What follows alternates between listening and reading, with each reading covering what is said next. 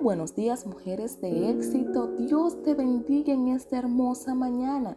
Te saluda tu hermana Maridania.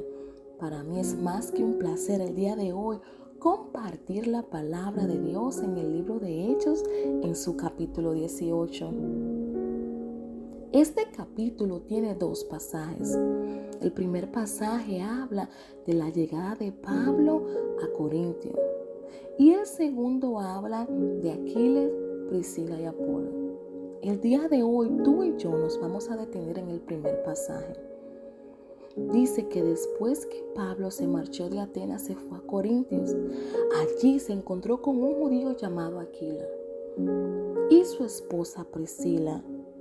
Hacía poco que ellos habían llegado de Italia porque Claudio había mandado a que todos los judíos fueran expulsados de Roma. Pablo fue a verlo y como hacía tienda de campañas al igual que ellos, se quedó para trabajar juntos. Todos los sábados, Pablo, como tenía de costumbre, subió a hablar en la sinagoga, tratando de persuadir a los judíos y a los no judíos. Cuando Sila y Timoteo llegaron de Macedonia, Pablo se dedicó exclusivamente a la predicación testificándole a los judíos que Jesús era el Cristo. Pero cuando los judíos se opusieron a Pablo, lo insultaron, éste se sacudió la ropa en señal de protesta y dijo, caiga la sangre de ustedes sobre su propia cabeza. Estoy libre de responsabilidad. De ahora en adelante me dirigiré a los no judíos. Entonces Pablo salió de la sinagoga y se fue a la casa de un tal Ticio justo que adoraba a Dios y que vivía al lado de la sinagoga. El jefe de la sinagoga creyó en el Señor con toda su familia.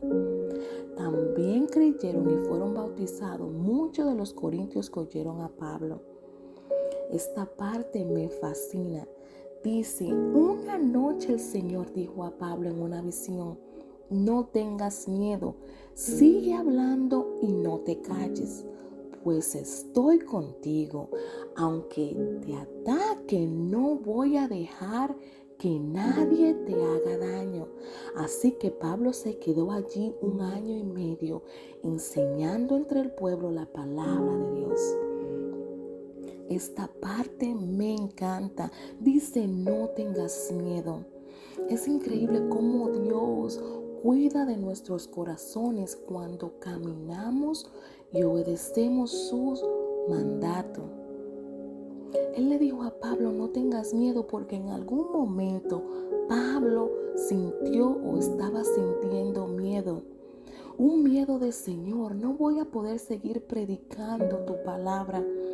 Pero en esta visión el Señor le dice, no te calles, sigue hablando.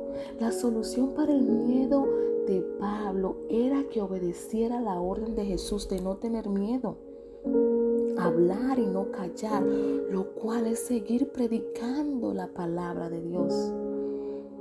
Y aún se pone más bueno cuando Él le dice, porque yo estoy contigo. Esta promesa era la base para la orden de Dios de no tener miedo y continuar predicando. Cuando entendemos lo que eso significa y lo que dice, es más que suficiente para nosotras, mujeres de éxito.